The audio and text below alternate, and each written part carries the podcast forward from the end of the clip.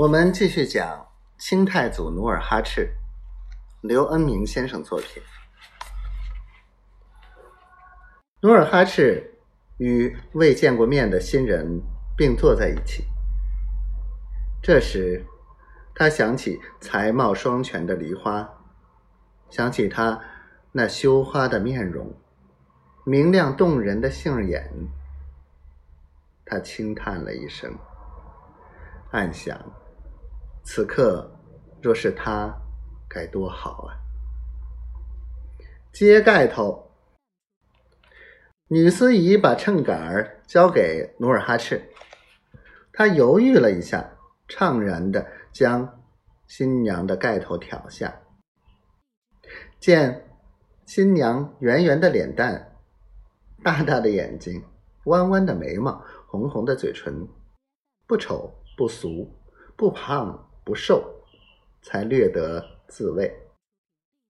但当他在炕上盘腿对坐，喝交杯酒时，吃阿什布米子孙饽饽时，当他在入睡前吃长寿面时，在他眼前总浮现出梨花的影子。努尔哈赤娶了佟贾氏为妻，过了数日，他的情绪才略有好转。佟贾氏名哈哈那扎青，他为人厚道，性情温顺，会体贴人，知书达理。他经常劝说努尔哈赤，渐渐成为努尔哈赤的知音贴己人。一天晚饭后，努尔哈赤夫妇回到自己的房舍，点上酥油灯，坐在炕头歇息。努尔哈赤背靠着东墙，手把着长杆烟袋吸烟。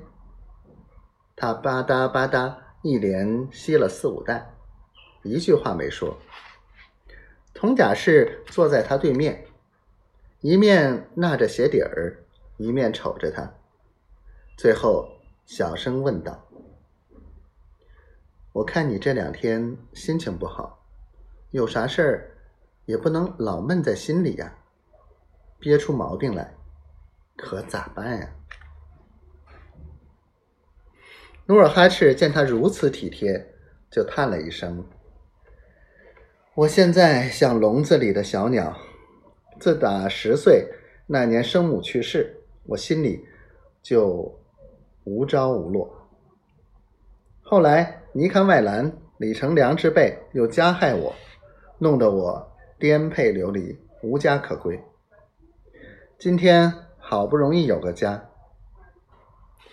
可又觉得大丈夫不能老做房檐下的家巧，应该像苍鹰那样到广阔的天地里去翱翔，干一番大事业，才不至空活百岁。